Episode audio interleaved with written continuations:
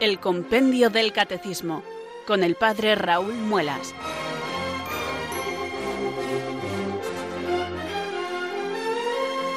Muy buenas tardes, queridos oyentes de Radio María. Son las 4, las 3 en Canarias. Aquí comienza una nueva edición del programa El Compendio del Catecismo de la Iglesia Católica. Reciban desde Talavera de la Reina un saludo muy cordial del Padre Raúl Muelas, que un día más les habla desde estos micrófonos de Radio María, la radio de la Virgen, la fuerza de la esperanza. Sed todos bienvenidos.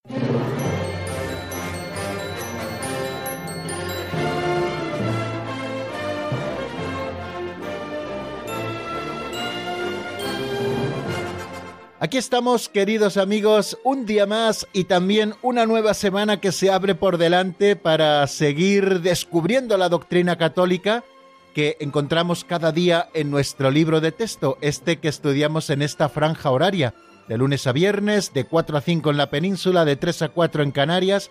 Abrimos cada día el compendio del Catecismo de la Iglesia Católica. No lo olviden, no es el Catecismo Mayor, sino el compendio del Catecismo de la Iglesia Católica que es un resumen de ese otro libro llamado Catecismo de la Iglesia Católica, que es mucho más extenso, que tiene muchísimas más fuentes, que se entretiene muchísimo más en cada uno de los asuntos. Bueno, pues nosotros estamos estudiando el resumen o el compendio autorizado que la Iglesia hizo y que nos regaló en el año 2005 y que promulgó el Papa Benedicto XVI para toda la Iglesia, para que encontrásemos un instrumento catequético al alcance de todos a través de preguntas y respuestas. Así está hecho nuestro libro de texto, para que desde una pregunta nos llevase una respuesta, esa respuesta hiciera que nosotros nos planteásemos una nueva pregunta y así sucesivamente y poco a poco irnos acercando a todo el misterio de la fe.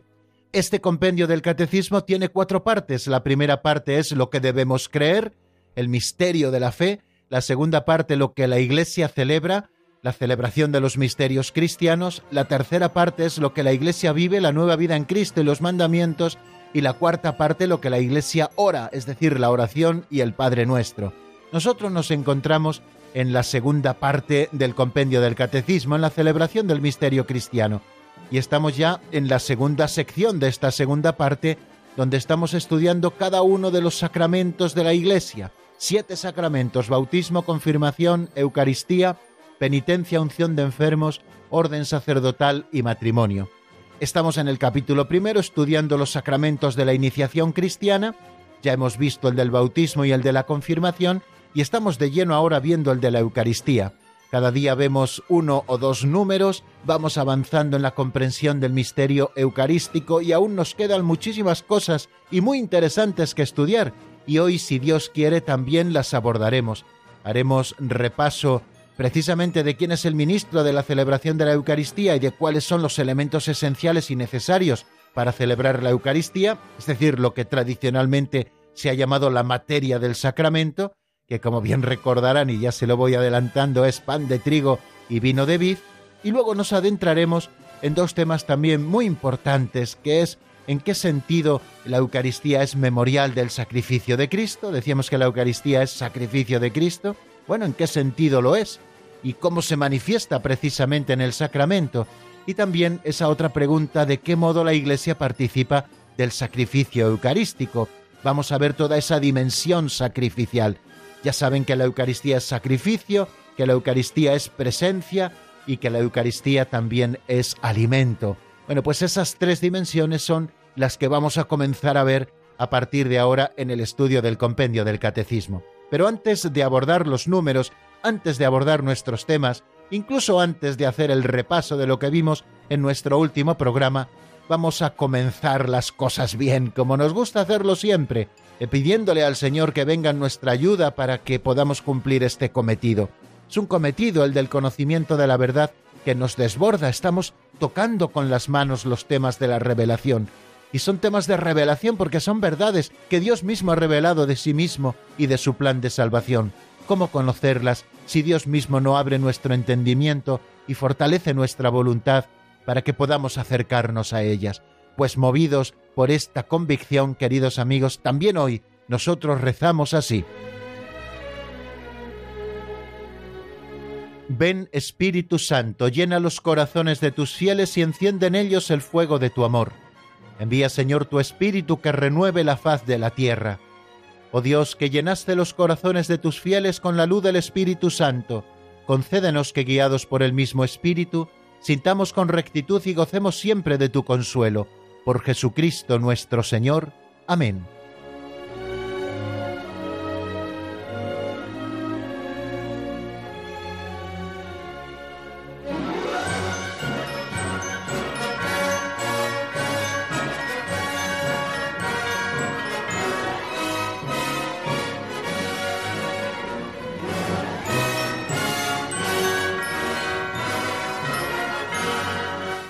Después de nuestro saludo y de la oración inicial que supone el pistoletazo de salida para esta edición del programa El Compendio del Catecismo de este día, pues queridos amigos, vamos a abrir el libro de las pinceladas.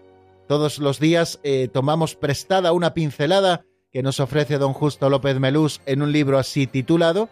Nuestro amigo Alberto la proclama para nosotros para que podamos escucharla muy bien montadita y después eh, hacemos una reflexión breve a propósito de alguna o algunas de las ideas que en esta pequeña historieta de apenas un minuto aparecen. Bueno, ya saben cómo funcionamos en esta segunda sección del programa, las pinceladas de sabiduría, pequeñas catequesis prácticas, aperitivos catequéticos, calentamiento catequético para luego el gran trabajo o el gran ejercicio que vamos a hacer estudiando los números del catecismo, bueno, llámenlo ustedes como quieran, pero ya saben a qué nos referimos. Las pinceladas de sabiduría ya tienen ciudadanía propia en este espacio, puesto que están con nosotros desde el principio.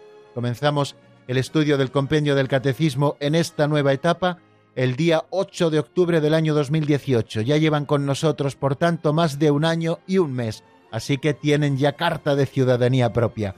Vamos a escuchar, queridos amigos, la pincelada de hoy que se titula Concentrarse en la tarea.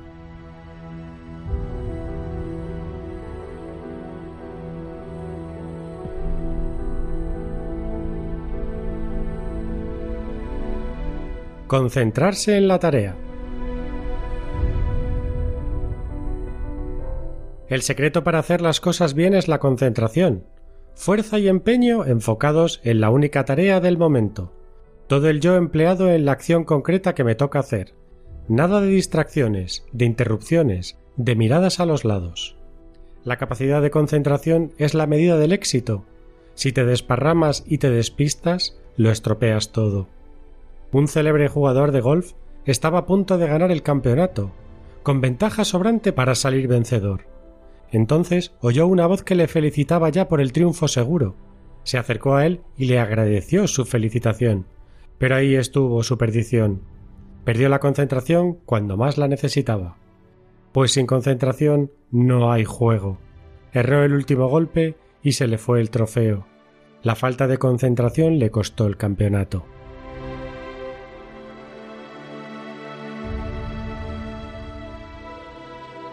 La pincelada de hoy, queridos amigos, nos llama a vivir apasionadamente el momento presente. Eso es lo que nos quiere decir cuando nos habla de la concentración como la clave del éxito. Tenemos que vivir cada momento como si no hubiera ayer y como si no hubiera mañana, es decir, cada momento vivirlo y exprimirle todo el jugo, es decir, centrarnos en él sin apartar nuestra atención precisamente de lo que estamos haciendo es como una manera de decir carpe diem pero en católico. Ya saben que el carpe diem era un disfruta la vida porque mañana no habrá nada. Nosotros los cristianos evidentemente no podemos decir eso, pero sí que podemos decir carpe diem, aprovecha el momento porque el momento presente es en el que tienes que emplearte con amor. Recuerden aquellas palabras de San Agustín, pretérita credamus, las cosas pasadas vamos a dejarlas a la fe, presencia cognoscamus et futura esperemos, las cosas presentes cognoscamus, emprémonos en ellas con amor, y futura, que todavía no tenemos las cosas futuras, esperemos, vamos a esperar las de Dios, que Él nos las enviará, pero lo único que tenemos entre las manos es el presente, y es ahí donde tenemos que emplearnos con amor, y el amor sabe mucho de atención, queridos amigos. No estoy hablando de despistados o de no despistados, sino de aquellos que saben concentrarse para hacer las cosas bien. ¿Cuándo suelen venir los problemas en los garajes? Si son conductores, queridos amigos, pues cuando en un exceso de confianza no nos concentramos a la hora de sacar el coche y entonces es cuando se mueven entre comillas las columnas y acaban o arañándonos el coche o arañándonos los retrovisores o cualquier otra parte de nuestro vehículo. Bueno, como ven, la concentración es necesaria. Esto también lo dicen los especialistas en el tráfico, que a veces los accidentes suelen ocurrir ya en las cercanías de la casa de la persona que se dirige hacia su hogar después de haber conducido quizá durante muchísimos kilómetros. Va concentrado, pero ya cuando se acerca el momento de llegar a casa, quizás se pierde un poco la concentración y es cuando tienen lugar los accidentes. Bueno, pues todos estos ejemplos, queridos amigos, nos están animando a pensar que en la vida tenemos que hacer las cosas con concentración. No podemos estar haciendo esto de ahora, como si yo estuviera ahora mismo haciendo la pincelada y ya estuviera pensando en lo que tengo que decir después cuando haga el resumen del compendio o luego después cuando tenga que comenzar el avance de la doctrina. No, ahora es el momento de la segunda parte del programa ahora es el momento de la pincelada, ahora es el momento de estar concentrados, porque si no, nos pasará lo que aquel golfista de, fama internacional, que perdió la concentración en el último momento y de tener ganado el campeonato pasó a perderlo. Y esto nos puede ocurrir a todos. Tenemos que concentrarnos en las obras que hacemos desde el principio hasta el final. Esto eh, de una manera técnica y psicológica a la hora de realizar las cosas, las empresas que emprendemos. Bueno, pero esto también cristianamente hablando. Eh, no sirve amar al principio, sino que tenemos que amar al principio, amar durante y amar hasta el final.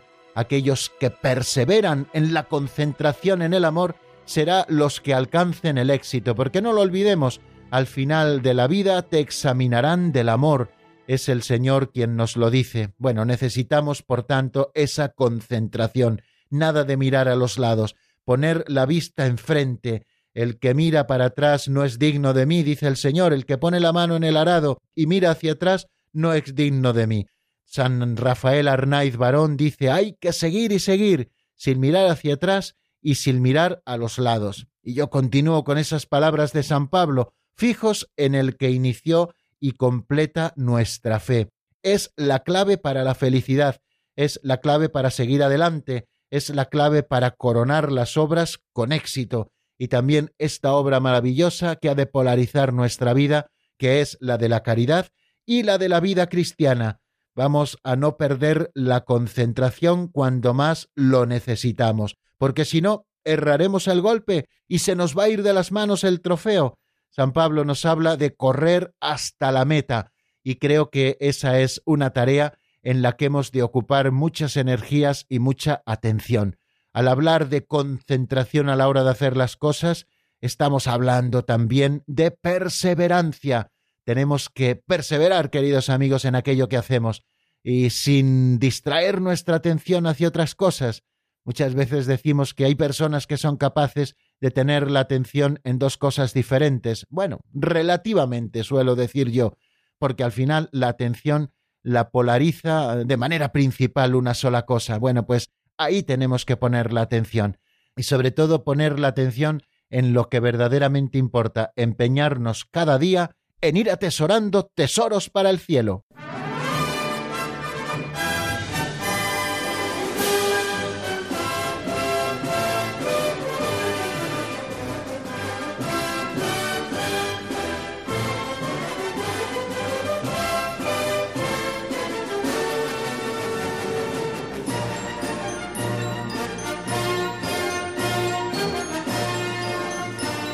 Bien amigos, si continuamos aquí en la sintonía de Radio María, estamos en el compendio del Catecismo de la Iglesia Católica y vamos a abordar este tercer momento también concentrados en nuestra tarea, este tercer momento que dedicamos al repaso del avance de doctrina que vimos en nuestro último programa. Vamos a repasar los números 278 y 279 que fueron objeto de nuestro estudio en el pasado viernes. Dos números muy sencillos, pero como todos los números, bien interesantes. El número 278 se pregunta quién es el ministro de la celebración de la Eucaristía.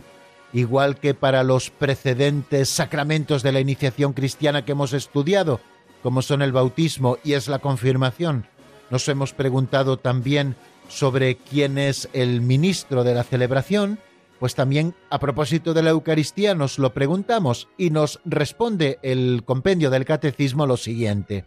El ministro de la celebración de la Eucaristía es el sacerdote y entre paréntesis especifica que obispo, es decir, aquel que tiene la plenitud del sacerdocio, o presbítero, aquel que tiene el segundo grado del sacerdocio y es colaborador del obispo. Nos dice, por lo tanto, que el ministro de la celebración de la Eucaristía es el sacerdote, válidamente ordenado, que actúa en la persona de Cristo cabeza y en nombre de toda la Iglesia. Bien, pues en primer lugar, el ministro de la celebración de la Eucaristía es siempre y solo el sacerdote, o bien aquel que tiene la plenitud del sacerdocio, el primer grado del sacerdocio, que es el obispo, o aquel que tiene el segundo grado del sacerdocio, que es el presbítero colaborador del obispo. Ya sabéis que en cuanto al sacramento del orden, encontramos tres grados, el diaconado, el presbiterado y el episcopado. Solo estos dos últimos son sacerdotes, el diácono no es sacerdote. Bueno, pues cualquier sacerdote, obispo o presbítero válidamente ordenado puede confeccionar la Eucaristía, es decir, puede celebrar la Eucaristía, puede hacer esa epíclesis de consagración sobre eh, las especies eucarísticas, tomarlas en sus manos, hacer la narratio institutionis y que se produzca ese milagro de la transustanciación, de que toda la sustancia del pan se convierta en la sustancia de Cristo vivo y toda la sustancia del vino también se convierta en la sustancia de Cristo vivo, ¿no? Ese es el misterio de la Eucaristía. Bueno, pues el ministro de esta celebración es el sacerdote válidamente ordenado, que en este caso actúa en persona de Cristo cabeza y en nombre de la Iglesia. Y hablábamos también ayer, a propósito de quién es el ministro de la celebración eucarística, de un número del Catecismo Mayor que es muy interesante, es el 1348.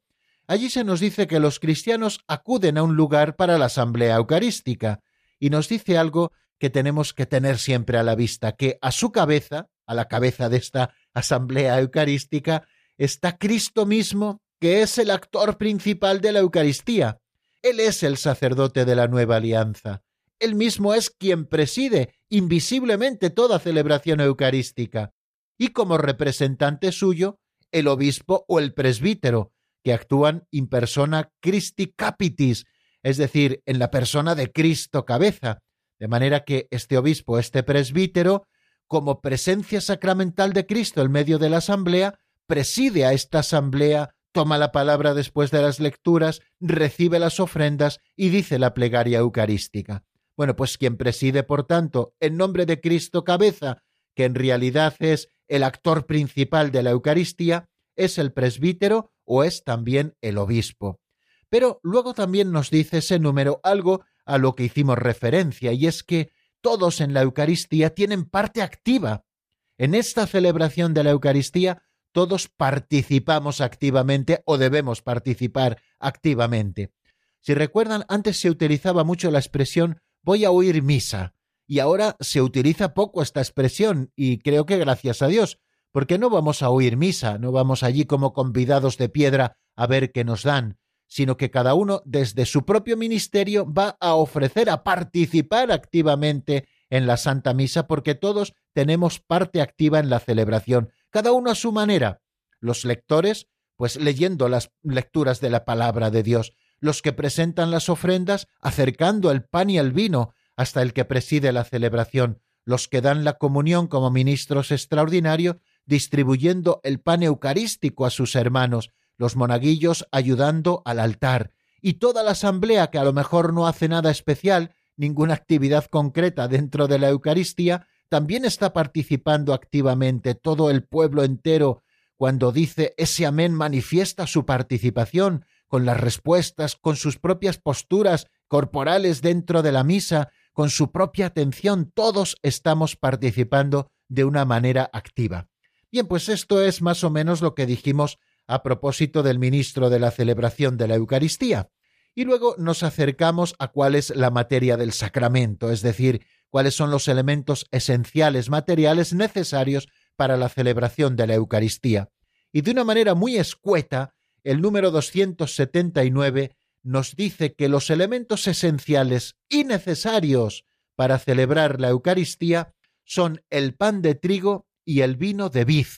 O sea que estos son los elementos esenciales, el pan de trigo y el vino de vid.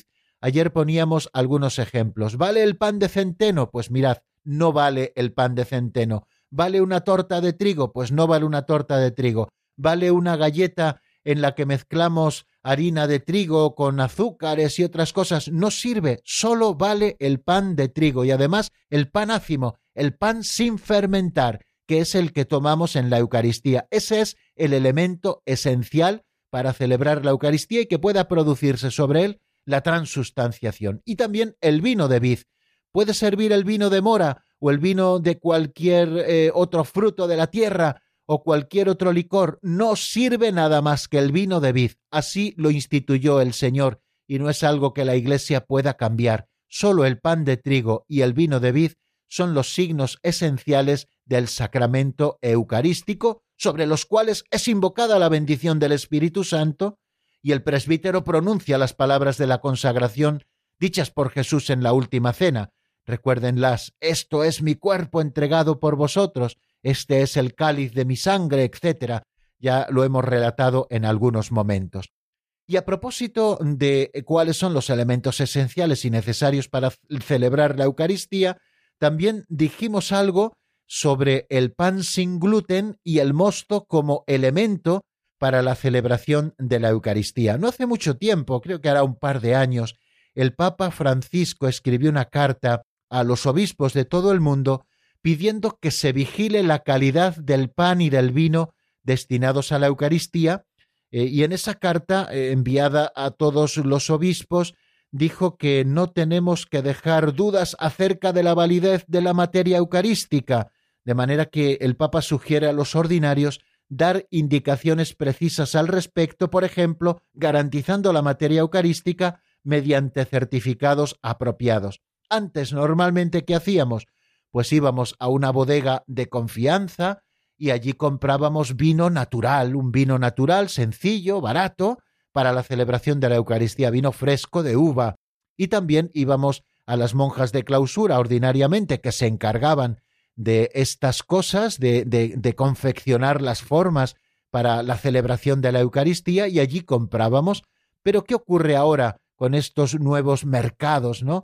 Eh, donde se meten todo tipo de personas. Bueno, pues que ahora se pueden comprar por Internet, pero ¿quién garantiza que se esté tratando de verdadera harina de trigo sin otros aditivos o que se esté tratando de verdadero vino natural. Entonces, creo que tenemos que tener nuestras propias cautelas y creo que es bueno que sigamos comprando el pan y el vino de la Eucaristía aquellos que estén encargados de esta cuestión en las parroquias, en las iglesias, en los templos, en las cofradías, que lo vayamos comprando en lugares de confianza, donde sepamos que es verdadero pan de trigo y, y donde sepamos también que es verdadera vino natural.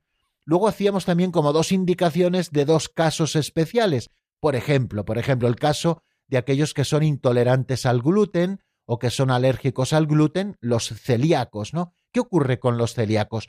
Eh, ¿Pueden comulgar eh, formas sin nada de gluten? Pues eso no es posible. Una forma que no tuviera absolutamente nada de gluten no sería materia válida para el sacramento pero sí que existen formas muy bajas en gluten. Tienen un poquitín de gluten y hay personas que ese poquitín de gluten lo toleran, por supuesto, y entonces sin ningún problema pueden comulgar de esas formas especiales muy bajitas, muy bajitas en gluten, pero algo tienen que tener para que puedan ser verdaderamente pan de trigo. O si no pueden comulgar ni siquiera ese poquitín de gluten, pues es posible, y así lo hacemos, pues que comulguen del cáliz. Y de hecho tenemos en las parroquias ordinariamente unos cálices pequeñitos para que puedan comulgar del cáliz aquellas personas eh, que no pueden tomar eh, incluso esas formas con tan baja cantidad de gluten, ¿no? Y también existe la posibilidad de que algunos puedan comulgar del cáliz con mosto, con mosto, es decir, que el vino de uva se ha interrumpido el proceso de fermentación y por lo tanto no ha generado alcohol, mm, y se ha interrumpido a través de procesos naturales, como puede ser, por ejemplo, la congelación, ¿no? De manera que no sería vino fermentado, sino que sería mosto de uva. Bueno, se necesitan, es verdad, permiso del ordinario para poder celebrar con mosto, pero eh, también está permitido, ¿no? Sobre todo en el caso de algunas personas que tengan que comulgar del cáliz y que hayan podido tener problemas, por ejemplo, de alcoholismo y que no pueden probar una gota de alcohol, pues en este caso el ordinario del lugar podría autorizar que esa persona, en esas circunstancias concretas, pudiese comulgar con este mosto de uva, pero siempre teniendo a la vista que la materia del sacramento es el pan de trigo y el vino de uva. En este caso es un vino al que se le ha interrumpido el proceso de fermentación y se ha quedado el mosto y por lo tanto no tiene graduación alcohólica. Pero bueno, se necesita para poder comulgar así permiso del ordinario. Existe, por tanto, esta carta que les decía del Papa Francisco del 15 de junio del año 2017 y que está firmada por el cardenal Robert Sara en la solemnidad del Santísimo Cuerpo y Sangre de Cristo. Creo que es interesante que puedan leerla. Y anteriormente existe también una carta circular a los presidentes de las conferencias episcopales acerca del uso del pan con poca cantidad de gluten y del mosto como materia eucarística. Esta carta a la que estoy haciendo ahora alusiones de la Sagrada Congregación para la Doctrina de la Fe de 24 de julio del año 2003 y que está firmada por el entonces prefecto cardenal Joseph Ratzinger. Bueno, pues vamos a dejar aquí, queridos amigos, el repaso. Hemos incluso ampliado un poquito más lo que dijimos el otro día a propósito de la materia propia del sacramento de la Eucaristía, el pan de trigo y el vino de uva. Y bueno, espero que les haya quedado claro cuál es la materia propia de este sacramento. Vamos a detenernos un poquito en la palabra, vamos a descansar de ella y si les parece vamos a escuchar una buena canción, en este caso del padre Ignacio Camacho, se titula Fruto Nuevo de tu Cielo y es una canción sacada del álbum Maravillas. La escuchamos y enseguida seguimos avanzando en el estudio de la Sagrada Eucaristía con el compendio del Catecismo.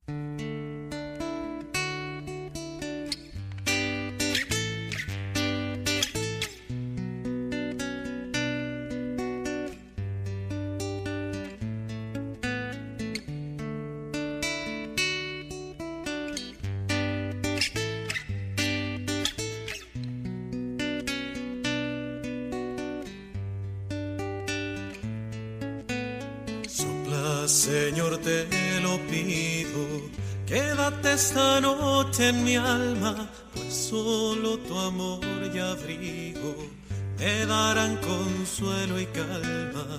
Sopla, Señor, sopla fuerte, envuélveme con tu brisa y en tu espíritu renuévame hazme libre en tu sonrisa. A pesar de mis caídas, hazme fiel a tus promesas. Sopla, Señor, en mi vida y arráncame esta tristeza. Sopla. Sopla, Señor, tu grandeza, sopla hazme fiel en mi pobreza, sopla.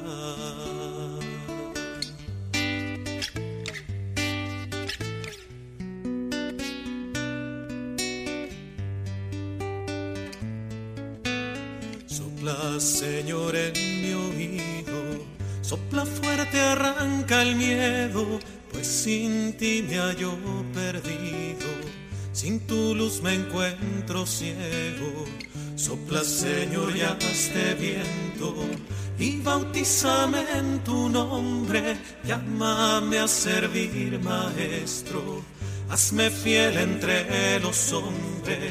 Toma mi vida en tus manos, mis sueños, mi amor, mi todo, mi cansancio, mis pecados, y moldeame a tu modo. Sopla y bautízame en tu brisa sopla. Renuévame en tu sonrisa sopla.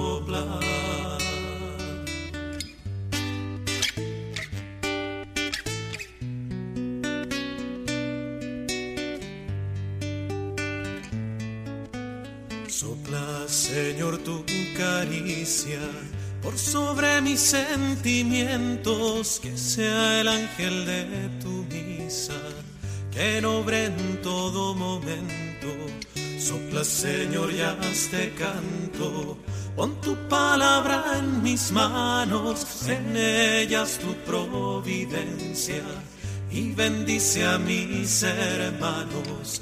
Quiero ser de tu árbol rama, fruto nuevo de tu cielo, que madure en tu palabra como un ave en pleno vuelo. Sopla, sopla Señor tu grandeza, sopla. Hazme fiel en mi pobreza, sopla y bautízame en tu brisa sopla. Renuévame en tu sonrisa sopla.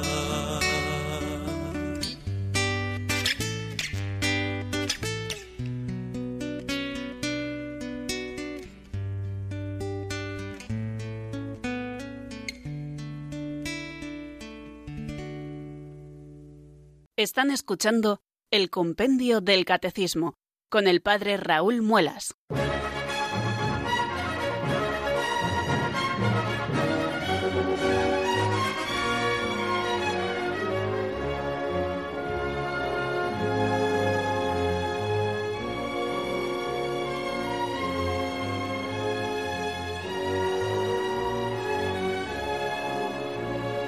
Continuamos, queridos amigos, en la sintonía de Radio María y vamos a continuar avanzando en el estudio de la Sagrada Eucaristía, que es el sacramento que nos ocupa en este momento. Vamos a ver qué es lo que nos dice el número 280, que es el siguiente que nos encontramos en nuestro estudio. Después de haber repasado quién es el ministro de la Eucaristía, que es el sacerdote válidamente ordenado, obispo o presbítero, y después eh, de haber también estudiado cuáles son los elementos esenciales para la celebración de la Eucaristía, que como bien nos decía el compendio, es el pan de trigo y el vino de vid, vamos ahora a meternos en la profundidad del misterio eucarístico como sacrificio. Y se pregunta el número 280 en qué sentido la Eucaristía es memorial del sacrificio de Cristo. Vamos a escuchar lo que nos dice el compendio en la voz de Marta Jara.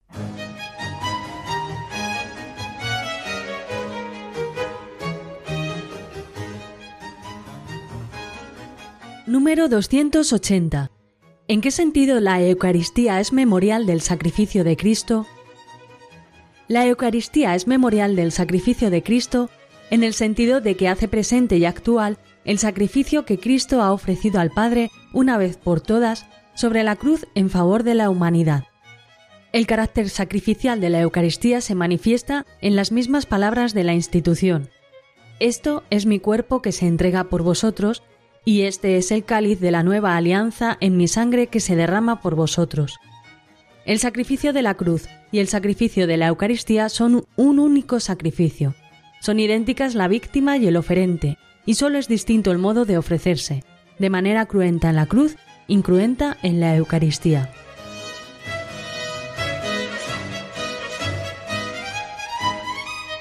Bien, acabamos de escuchar el sentido en el que la Eucaristía es memorial del sacrificio de Cristo. En esta explicación del 280, una explicación larga que nos ofrece el Catecismo, pero que como bien han podido comprender es bastante sencilla. Nos dice que la Eucaristía es memorial del sacrificio de Cristo en el sentido de que hace presente y actual el sacrificio que Cristo ha ofrecido al Padre una vez por todas sobre la cruz en favor de la humanidad. El carácter sacrificial de la Eucaristía se manifiesta en las mismas palabras de la institución. Esto es mi cuerpo que se entrega por vosotros, y este cáliz es la nueva alianza en mi sangre que se derrama por vosotros. El sacrificio de la cruz, continúa diciendo el número 280, y el sacrificio de la Eucaristía son un único sacrificio. Son idénticas la víctima y el oferente, y sólo es distinto el modo de ofrecerse, de manera cruenta en la cruz incruenta en la Eucaristía. Bueno, pues como ven, hay tres grandes ideas fuentes en este número 280 a las que nosotros queremos asomarnos en este momento preciso de nuestro estudio. La primera nos habla de una palabra clave para entender qué es la Eucaristía, y esa palabra clave es la palabra memorial. Nos dice que la Eucaristía es el memorial del sacrificio de Cristo. En el sentido de que hace presente y actual nos dice el sacrificio que Cristo ha ofrecido al Padre una vez por todas sobre la cruz en favor de la humanidad. Quiere decir que cada vez que nosotros celebramos la Eucaristía, estamos haciendo memorial del sacrificio de Cristo. Esta palabra memorial es una palabra técnica que debemos entenderla correctamente para comprender toda la riqueza de la Eucaristía. Hacer memorial no solamente es recordar algo que sucedió en el pasado, sino que cuando en la liturgia hablamos de memorial, estamos hablando de que recordando algo que sucedió en el pasado, el Espíritu Santo, por su fuerza, lo hace presente hoy entre nosotros. Y quizá esa es la clave de la palabra memorial. Decimos que la Eucaristía es el memorial de la Pascua de Cristo, la actualización y la ofrenda sacramental de su único sacrificio, porque en la liturgia de la Iglesia, que es su cuerpo, esto puede realizarse. En todas las plegarias eucarísticas encontramos tras las palabras de la institución una oración que la liturgia llama anamnesis o memorial. Podemos poner algún ejemplo para que ustedes puedan reconocer dónde se hace memorial exactamente en las plegarias eucarísticas. Por ejemplo, en la plegaria eucarística segunda, justo después de la consagración, como hemos dicho, rezamos, Así pues, Padre, al celebrar el memorial de la muerte y resurrección de tu Hijo, te ofrecemos el pan de vida y el cáliz de salvación, y te damos gracias porque nos haces dignos de servirte en tu presencia. Y por ejemplo, si nos asomamos a la plegaria eucarística tercera, decimos, así pues, Padre, al celebrar ahora el memorial de la pasión salvadora de tu Hijo, de su admirable resurrección y ascensión al cielo, mientras esperamos su venida gloriosa, te ofrecemos en esta acción de gracias el sacrificio vivo y santo. Y así podríamos, queridos amigos, asomarnos a estas palabras de memorial que encontramos en las distintas plegarias eucarísticas que solemos rezar en la Eucaristía. En el sentido empleado por la Sagrada Escritura y también en el Antiguo Testamento, el memorial no es solamente el recuerdo de los acontecimientos del pasado, como les digo, sino la proclamación de las maravillas que Dios ha realizado en favor de los hombres. De esta manera Israel entiende su liberación de Egipto cada vez que es celebrada la Pascua, y los acontecimientos del Éxodo se hacen de alguna manera presentes a la memoria de los creyentes a fin de que conformen su vida a estos acontecimientos. El memorial recibe un sentido totalmente nuevo en el Nuevo Testamento. Cuando la Iglesia celebra la Eucaristía, hace memoria de la Pascua de Cristo y ésta se hace presente. El sacrificio que Cristo ofreció de una vez para siempre en la cruz permanece siempre actual. Cuantas veces se renueva en el altar el sacrificio de la cruz en el que Cristo nuestra Pascua fue inmolado, se realiza la obra de nuestra redención. Estas últimas son palabras de la Constitución dogmática del Concilio Vaticano II, Lumen Gentium número 3. Por ser memorial de la Pascua de Cristo, la Eucaristía es también, por tanto, sacrificio. Y ese carácter sacrificial de la Eucaristía, como nos dice este número que estamos estudiando, se manifiesta en las palabras mismas de la institución. Esto es mi cuerpo que será entregado por vosotros, se consagra por una parte el cuerpo, y esta copa es la nueva alianza en mi sangre que será derramada por vosotros se consagra también independientemente el vino, de manera separadas. ¿Qué era un sacrificio en la antigua alianza? Un sacrificio de un animal. Pues era quitar la sangre al animal y ese animal moría desangrado, ¿no? Bueno, pues esto queda de manifiesto, queridos, en este sacrificio único de Cristo. Por una parte se consagra el cuerpo, por otra parte se consagra la sangre. Cristo da el mismo cuerpo que por nosotros se entregó en la cruz y la misma sangre que derramó por muchos para la remisión de los pecados. Por eso decimos que el cuerpo de Cristo en la cruz es el mismo que el cuerpo de Cristo en la Eucaristía. La Eucaristía, por lo tanto, es un sacrificio porque representa, es decir, vuelve a hacer presente el sacrificio de la cruz porque es su memorial y aplica su fruto. Fíjense para ello de qué manera tan hermosa nos lo explica el concilio de Trento. Dice así, Cristo nuestro Dios y Señor se ofreció a Dios Padre una vez por todas, muriendo como intercesor sobre el altar de la cruz, a fin de realizar para ellos los hombres la redención eterna. Sin embargo, como su muerte no debía poner fin a su sacerdocio, en la última cena, la noche en que fue entregado, quiso dejar a la Iglesia, su esposa amada, un sacrificio visible, como lo reclama la naturaleza humana, donde se representara el sacrificio sangriento que iba a realizarse una única vez en la cruz, cuya memoria se perpetuara hasta el fin de los siglos, y cuya virtud saludable se aplicara a la remisión de los pecados que cometemos cada día. El sacrificio de Cristo y el sacrificio de la Eucaristía son, pues, un único sacrificio, como hemos escuchado. La víctima es una y la misma, nos dice Trento, el mismo el que se ofrece ahora por el ministerio de los sacerdotes, el que se ofreció a sí mismo en la cruz, y sólo es diferente el modo de ofrecer. ¿En qué sentido es diferente? En la cruz se ofreció de manera cruenta, en la Eucaristía se ofrece de manera incruenta. Y puesto que este divino sacrificio, continúa diciendo el concilio de Trento, que se realiza en la misa, se contiene e inmola incruentamente el mismo Cristo que en el altar de la cruz se ofreció a sí mismo de una vez de modo cruento, este sacrificio es verdaderamente propiciatorio. Bueno amigos, pues vamos a detenernos aquí en lo que es la explicación de este número 280, en qué sentido la Eucaristía es memorial del sacrificio de Cristo. Creo que es importante este número porque estamos viendo esa dimensión sacrificial de la Eucaristía. La Eucaristía es un sacrificio, es memorial del sacrificio de Cristo, porque hace presente y actual el sacrificio que Cristo ofreció al Padre de una vez por todas sobre la cruz en favor de todos los hombres. Y este carácter sacrificial de la Eucaristía, como nos dice este número 280, se manifiesta ya en las mismas palabras de la institución. Esto es mi cuerpo que se entrega por vosotros, y este cáliz es la nueva alianza en mi sangre que se derrama por vosotros. De manera que el sacrificio de la cruz y el sacrificio de la Eucaristía son un único sacrificio. Son idénticas la víctima y el oferente, y sólo es distinto el modo de ofrecerse, de manera cruenta en la cruz, incruenta en la Eucaristía. Hoy no podremos abrir el número de teléfono de directo porque estamos un poquito en precario en los estudios centrales, así que me van a permitir que continúe la explicación hasta el final. Pero antes de pasar al número 281, permítanme también que les ofrezca ese segundo tema musical que escuchamos cada día.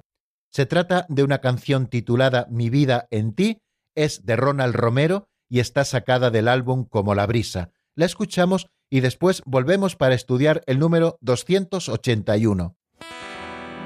Mi vida en ti, Jesús, es como la última escena del mejor cuento de amor es que en tu voluntad mi ser entero encuentra la paz. Vida en ti, Jesús, es gozo, es sinfonía divina que alimenta mi corazón. ¿Qué más puedo decir? Así es mi vida en ti. Mi vida en ti, Jesús, es armonía suave melodía como brisa que viene del mar. Es dulce compañía, una buena noticia. Es mi vida en ti.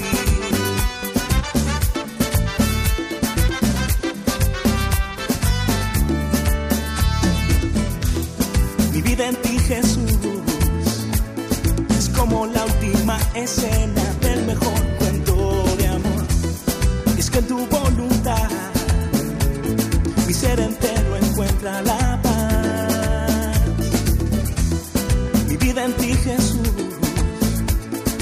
gozo es sinfonía divina que alimenta mi corazón. ¿Qué más puedo decir? Así es mi vida en ti. Mi vida en ti, Jesús, es armonía. Es suave melodía como brisa que viene del mar.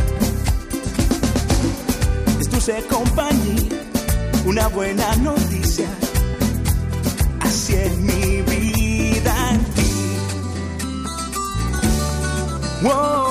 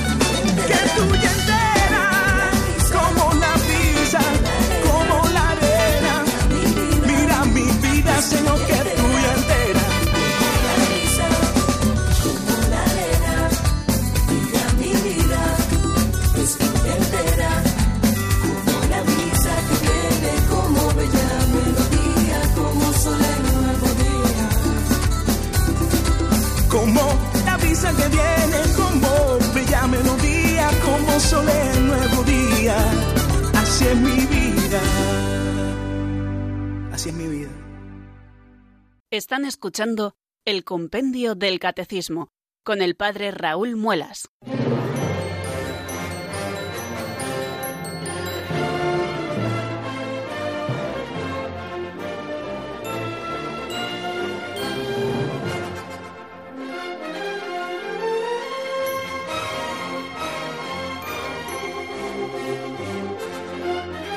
En el número 280 hemos estudiado, queridos amigos, en qué sentido la Eucaristía es memorial del sacrificio de Cristo. Y vamos a dar un paso adelante hacia el número 281, que se pregunta de qué modo la Iglesia participa del sacrificio eucarístico. Vamos a escuchar la explicación del compendio en la voz de Marta Jara.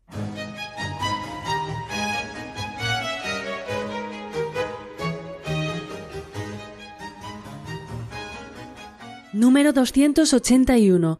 ¿De qué modo la Iglesia participa del sacrificio eucarístico? En la Eucaristía el sacrificio de Cristo se hace también sacrificio de los miembros de su cuerpo. La vida de los fieles, su alabanza, su sufrimiento, su oración y su trabajo se unen a los de Cristo. En cuanto a sacrificio, la Eucaristía se ofrece también por todos los fieles, vivos y difuntos, en reparación de los pecados de todos los hombres y para obtener de Dios beneficios espirituales y temporales. También la Iglesia del cielo está unida a la ofrenda de Cristo.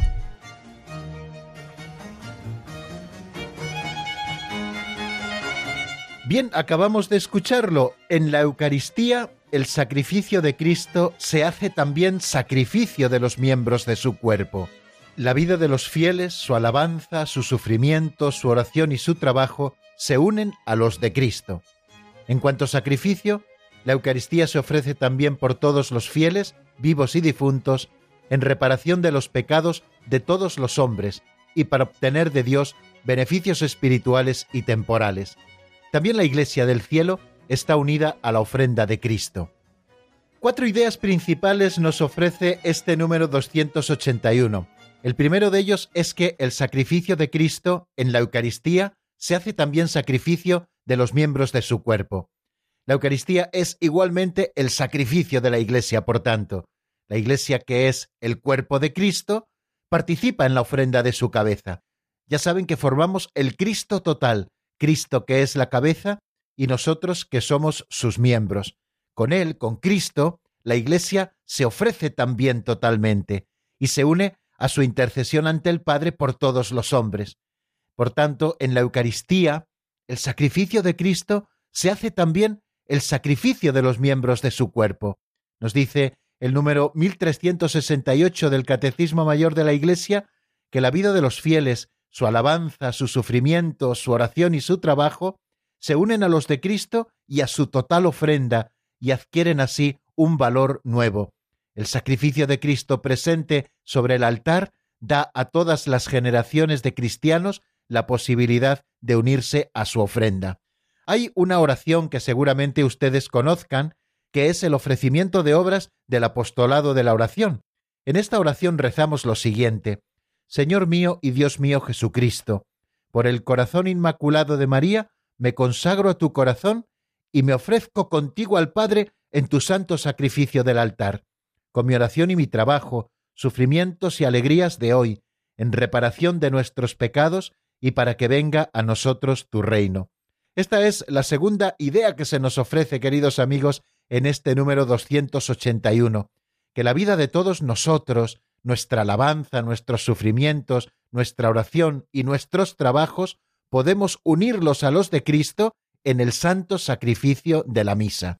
De manera que como Cristo extendió los brazos en la cruz, por Él, con Él y en Él, cada uno de los miembros de la Iglesia y la Iglesia entera ofrece e intercede también por todos los hombres.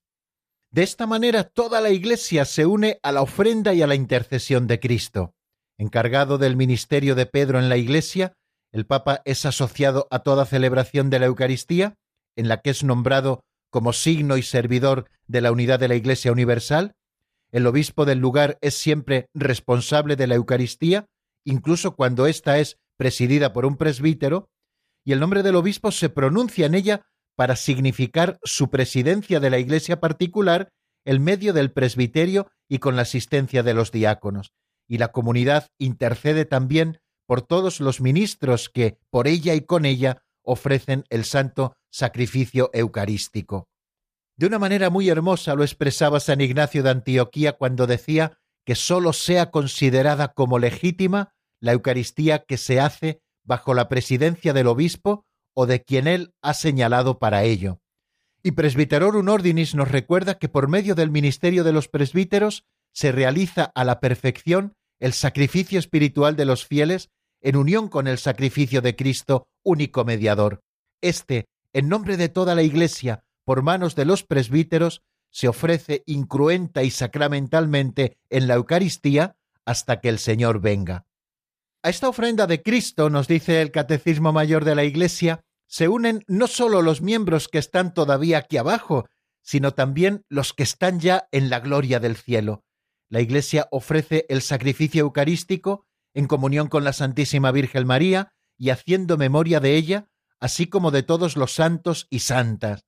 En la Eucaristía, la Iglesia con María está como al pie de la cruz, unida a la ofrenda y a la intercesión de Cristo y el sacrificio eucarístico también es ofrecido por los fieles difuntos que han muerto en Cristo y todavía no están plenamente purificados para que puedan entrar en la luz y la paz de Cristo. San Agustín en sus confesiones confiesa cómo su madre les dijo antes de morir Enterrad este cuerpo en cualquier parte, no os preocupe más su cuidado, solamente os ruego que donde quiera que os halléis, os acordéis de mí ante el altar del Señor son palabras de Santa Mónica cuando iba a morir dirigidas a San Agustín y a su hermano.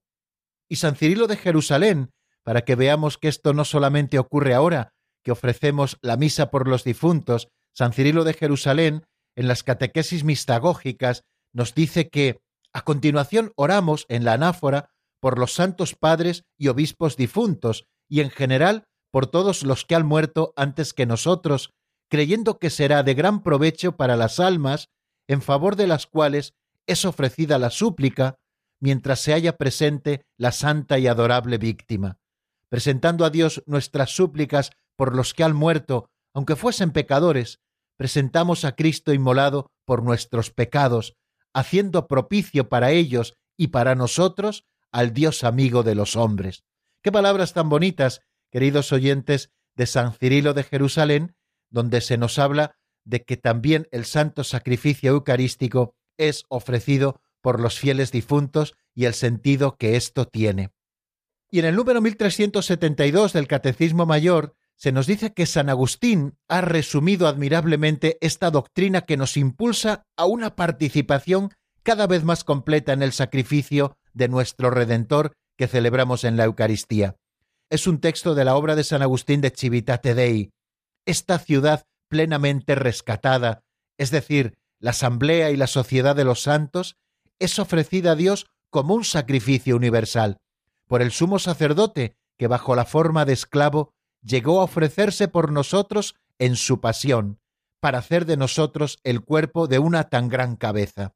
Tal es el sacrificio de los cristianos, siendo muchos, no formamos más que un solo cuerpo en Cristo. Y este sacrificio la Iglesia no cesa de reproducirlo en el sacramento del altar, bien conocido de los fieles, donde se muestra que en lo que ella ofrece se ofrece a sí misma. Pues bien amigos, se nos acaba el tiempo, queridos oyentes. Mañana volveremos, si Dios quiere, sobre este tema cuando hagamos repaso de lo que hemos estado viendo en este programa, de qué modo la Iglesia participa del sacrificio eucarístico. Ya solo me queda despedirme, así que les deseo que pasen una feliz tarde y mañana, si Dios quiere, a las cuatro en punto en la península, a las tres en Canarias, aquí abriremos nuevamente con la sintonía del compendio del Catecismo para seguir estudiando los misterios de nuestra fe. La bendición de Dios Todopoderoso, Padre, Hijo y Espíritu Santo, descienda sobre vosotros y permanezca para siempre. Amén. Hasta mañana si Dios quiere, amigos.